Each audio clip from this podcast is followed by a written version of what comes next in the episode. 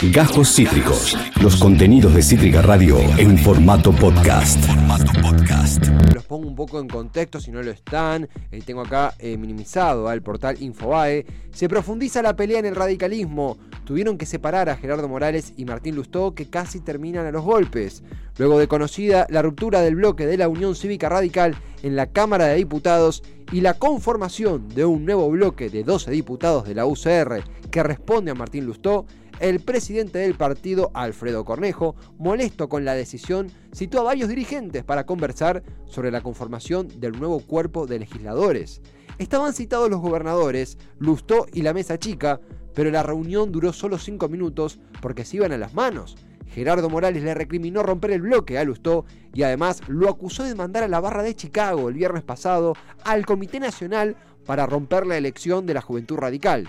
La discusión se puso tensa y Morales rompió un vaso contra la mesa y Lustó se fue contó Infobae, una fuente presencial del encuentro. Bueno, un poquito de morbo Infobae, tranqui.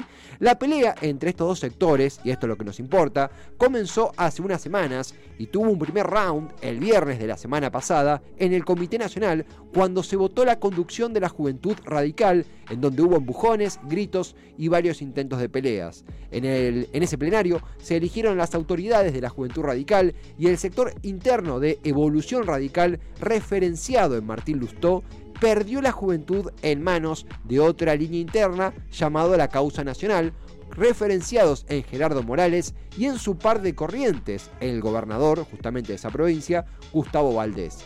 La presidente electa resultó ser la correntina Valeria Pavón, en lo que marca un hecho histórico luego de casi 18 años de conducción por parte de Evolución, la rama que responde a Lustó. Desde ese sector eh, referenciaron y desconocieron a dichos comicios y señalaron que votarán nuevamente en 90 días sin tener en cuenta esta elección. Esta pulseada se da en medio de otras internas que hay dentro de la UCR en la búsqueda justamente de mayor conducción y mayor peso dentro de Juntos por el Cambio. De un lado la rama que responde a Lustó, del otro la rama que responde a Gerardo Morales, eh, una división en el Congreso de la Nación, en la Cámara Baja. Para conversar de esto tenemos del otro lado a Guillermo de Maya, que ya ha estado con nosotros, el expresidente de la Unión Cívica Radical de la Ciudad de Buenos Aires, mandato cumplido entre 2017 y 2021. Guillermo, acá Esteban Checho de Cítrica, ¿cómo te va? ¿Qué tal? Buenas tardes, Esteban. Gracias por estar, un placer inmenso más allá de los datos de, color que agregó la nota de Infobae, que un poco sintetiza una cuestión de, lucha ideológica o de lucha interna en la UCR, ¿cómo percibís esto? ¿Cómo ves esta dicotomía entre Lustó y Gerardo Morales, esta, estos diputados que van y responden a Lustó?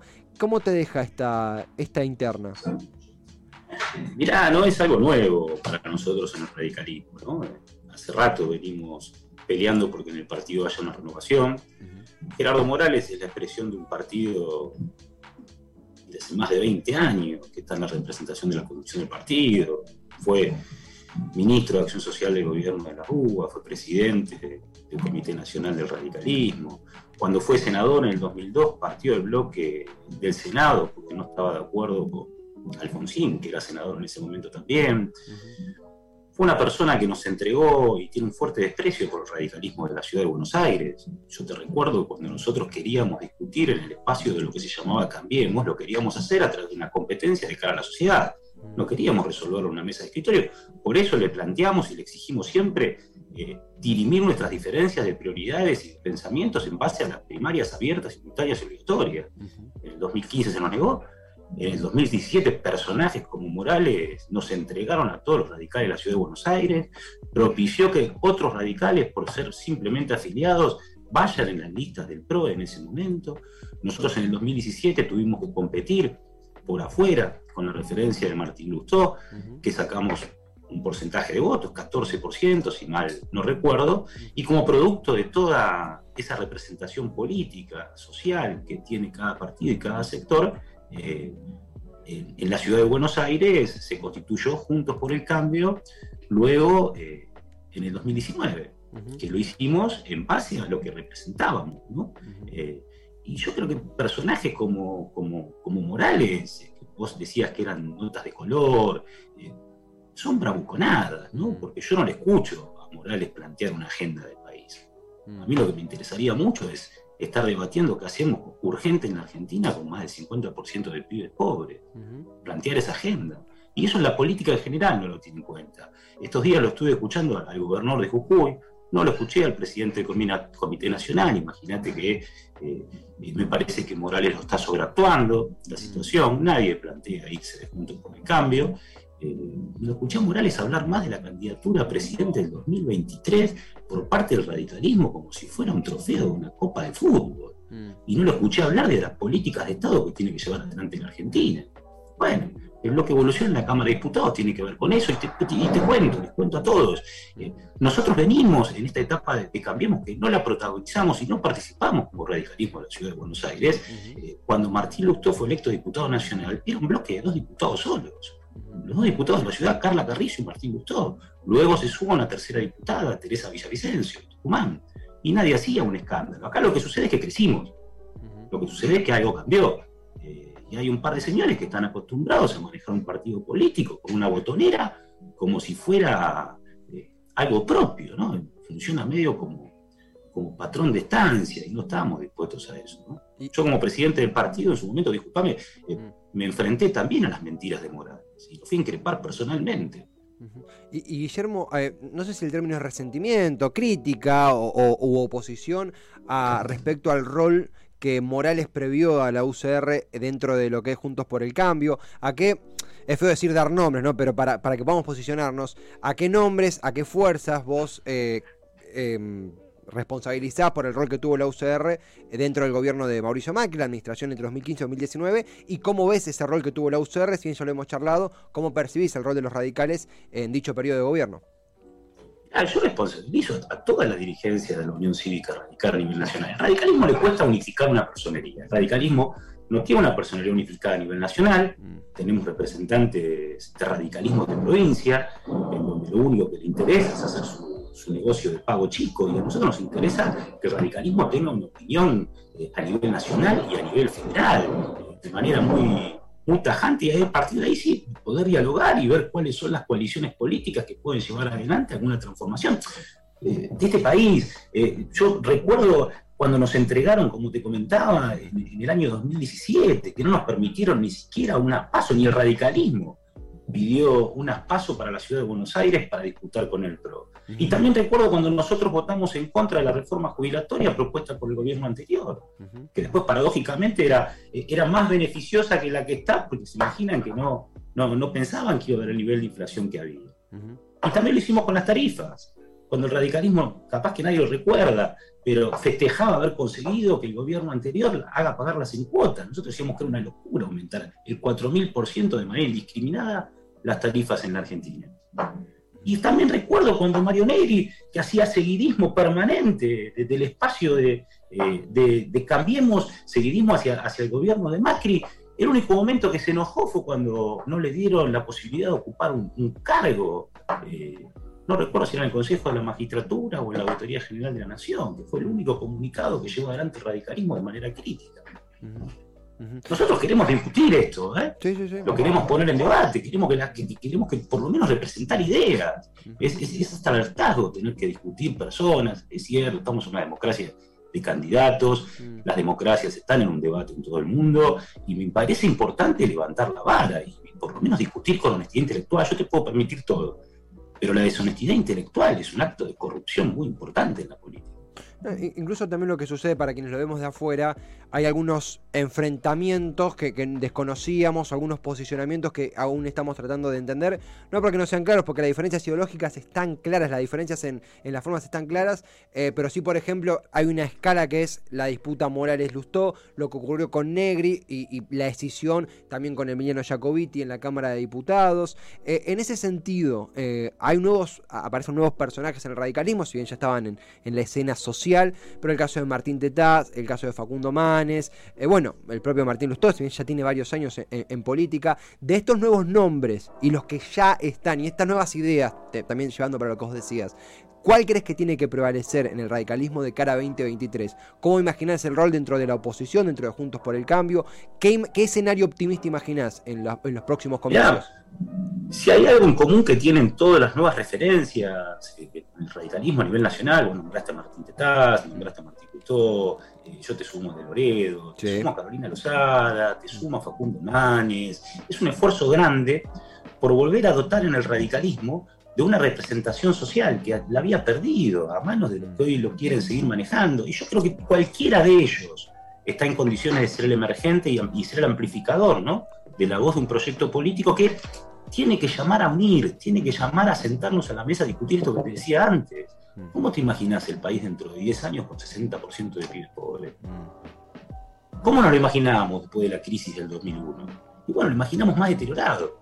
Estas dirigencias políticas, empresariales, sindicales, eh, son dirigencias más deterioradas en cuanto al debate de lo público, eh, en cuanto a la calidad de cómo se debate y de los objetivos. Están todos discutiendo permanentemente lo que sucede cada dos años, que son elecciones. Bueno, no, es el momento de discutir el 2023 ahora. Mm. Es momento de sentarse a la mesa y empezar a hacerlo del Parlamento. Y en ese sentido también comentarte, a ver, si alguno se está sumando ahora, estamos en conversación, estamos charlando lo que es la, interna radical, este, este, estas interpelaciones que hubo entre dirigentes de la UCR con Guillermo de Maya, el expresidente de la Unión Cívica Radical de la Ciudad de Buenos Aires, mandato cumplido entre 2017 y 2021, ya ha charlado con nosotros. Eh, hubo esta... Mm, eh, esta, trifulca, este encontronazo, eh, eh, por estas acusaciones cruzadas en torno a perder la, dirección de la Juventud Radical. Tengo entendido, corregime si me equivoco, que el 17 de diciembre hay un nuevo plenario constitutivo para la elección de autoridades y se mantiene este, este, desconocimiento desde la base de Lustó y Jacobiti de la nueva dirigencia que, que, responde a Morales y Valdés. Obviamente que nadie habla de ruptura ni que nadie se vaya del partido, pero ¿cómo imaginás esta nueva, esta nueva disputa? Y también cómo se posicionan para lo que ahora sí es en tiempo real la Cámara de Diputados, este nuevo bloque, qué, nos podés contar de las bases, las propuestas que, este sector trae para, la renovación radical, si, es que ese título está bien. Mirá, el 17 de diciembre va a ser el plenario constitutivo del Comité Nacional que se elegirá, se elegirá el nuevo presidente del Comité Nacional. Eh, seguramente en el Parlamento eh, la disputa fue por poder ser protagonista de, la propuesta del radicalismo a través de las instituciones de la República, aún hace el Congreso. Eh, lo que se estaba discutiendo. Perdón, perdón. ay, disculpa la interrupción, Guillermo. Hay una pequeña, hay una pequeña interferencia. es como un Ahí creo que se. Perdón, eh, mil disculpas, Guillermo. No, hay una manifestación en la calle que están, no sé si es eso, hay ah. mucho ruido callejero, se está movilizando. bueno, eh, es una nota. algunos ciudadanos. Una nota al calor de los tiempos que corren. Pero sigamos tranquilos, pensé que era algo, algo técnico. Disculpa, eh, continúa, mil disculpas. No, no, por favor. No, lo que te planteaba es que eh, en el Congreso, el Parlamento, el bloque Evolución, tiende, si vos ves la composición que tiene, tiende a ser un espacio donde puedan ser el radicalismo pueda, a través de las voces que fueron electas en cada provincia, pueda mostrar no solo caras nuevas, mm. sino también ideas por las que haya que discutir. Yo te vuelvo a repetir, no me imagino a Mario Negri innovando después de 20 años en la política argentina. Mm. Yo escuchaba a Morales decir que era una de las mejores espadas que tiene el radicalismo. Bueno, mire señor, el radicalismo no necesita espadas, la política argentina no necesita espadas, necesita eh, cuadros políticos, dirigentes políticos que tengan alguna coherencia mm. eh, en la línea de tiempo y alguna representación para representar a los que no tienen voz.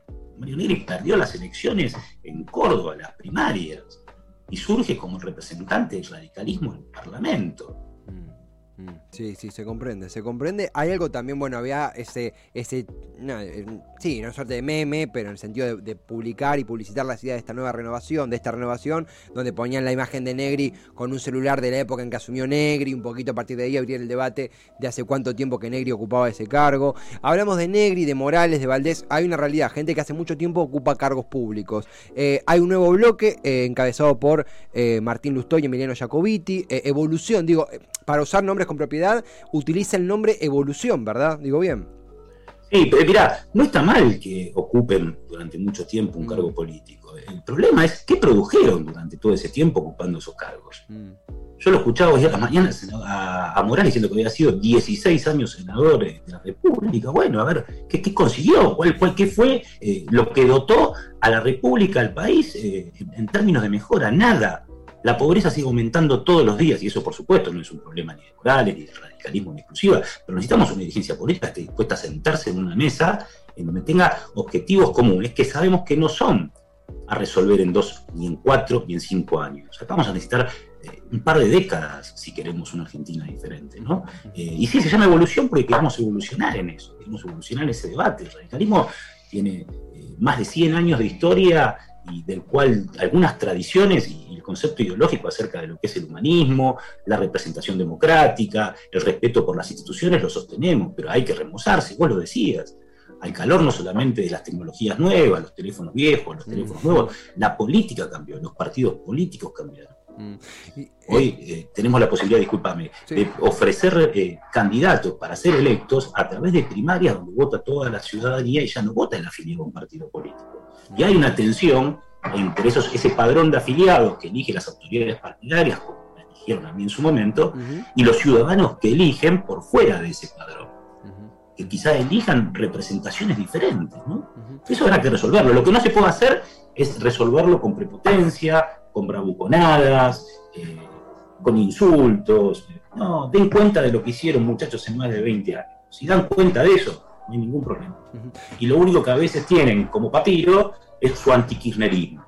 Mm. Me parece que es muy berreta, disculpame que lo plantee así, eh, definirse uno en oposición eh, a otro, ¿no? Nos hace falta una identidad y es la que hay que construir. Eh, Morales se jactaba eh, de, tener preso, de tener gente presa del kirchnerismo. Bueno, che, somos radicales, el Poder Ejecutivo no mete preso a nadie. Eso es la justicia. Hasta en su propio afán de dar cuenta de lo que es, mete la pata. Mm. Y le votó las leyes ahora a Alberto Fernández. Los diputados de Jujuy lo votaron. Mm. votaron un presupuesto con recortes presupuestarios a la universidad. Mm. Queda, queda claro cómo, cómo se explica. Siempre la primera vez que hablamos se dio, en un contexto diferente, había sido previo, bueno, había sido el año pasado, eh, pero queríamos saber desde adentro. Son muchas las preguntas porque queríamos entender desde adentro cómo se percibía esta nueva ruptura, renovación, decisión, como le queríamos. Bueno, renovación, evolución. Desde adentro lo transformamos desde afuera. Y justamente. eso, es lo que nos permitió con las pasos. Y, Guillermo, en ese sentido, ¿no? Comenzando a concluir, porque vos mencionabas que no es la idea salir de Juntos por el Cambio, me permito extrapolar esto a que, amén de lo que se resuelve en la UCR, hay eh, otros frentes como es la coalición cívica, bueno, el PRO, eh, ahora también se ha incorporado Margarita Stolbizer, se ha incorporado, bueno, Emilio Monzó, respondiendo a, una corriente peronista, si se quiere, dentro de, Juntos por el Cambio, si es que, si que está bien decirlo así. Eh, y obviamente acapara la atención el PRO, la reta, bueno, hay una operación mediática, a título personal esto, a veces muy fuerte en torno a, a veces no, siempre es muy fuerte en torno a Horacio Rodríguez Larreta y un poco hegemoniza la posición como virtual candidato a la presidencia. No, no entiendo que no hay que hablar de 2023 todavía, pero ¿cómo imaginás la interacción de la UCR con las otras fuerzas y mayoritariamente con el PRO que eh, tiene bastante a su favor mediática y económicamente? ¿Cómo ves esa interacción? Mirá, me la imagino con un radicalismo capaz de de que el rumbo de Juntos por el Cambio no sea el rumbo de Cambiemos. Imagino un radicalismo que ponga en la agenda eh, temas a debatir eh, muy diferentes y la correlación de fuerzas de respeto, por supuesto, y de, representación social muy diferentes a lo que fue en el 2015. Mm. Esto tiene que ser un nuevo frente político, con el mismo nombre, con las mismas características, pero un frente político donde no haya alguien que reine y los demás sean súbditos. Tengamos la capacidad de poder dialogar. Eh, y hay una cosa, mira, eh, yo he criticado bastante a Rodríguez Larreta, pero eh, es el único dirigente que plantea hasta ahora que para gobernar la Argentina hace falta ampliar la base de sustentación política, que no alcanza con un 40%. Y yo creo que ese Juntos por el Cambio y lo que tiene que hacer el bloque de evolución es propugnar por ampliar la base de representación de Juntos por el Cambio. Guillermo, siempre es un placer, es muy claro como lo has explicado, la verdad es que ayer, bueno, charlamos un poquito atrás del micrófono, eh, el mandato eh, que cumpliste como presidente, bueno, eras presidente cuando te entrevistamos, ahora por fuera de eso, la realidad es que teníamos muy pocas referencias, hay que decirlo, no les obliga también, eh, algunas personas por ahí preferían esperar un poco para, para hablar, conversar, y lo único que queríamos nosotros es saber un poco más desde adentro, viste que son dudas reales de los que no estamos en la interna, pero nos interesa un poco cómo se está moviendo la la UCR, la oposición y esta nueva, esta nueva corriente. Eh, gracias totales, seguiremos bien de cerca lo que sucede y te invito a repetir eh, cuando la, situación lo amerite esta, estas conversaciones que tenemos. No, no, gracias a ustedes. Mira, siempre es sano hablar y no hay que especular con lo, lo importante es decir lo que uno piensa y hacer lo que uno dice. después las cosas serán. ¿eh?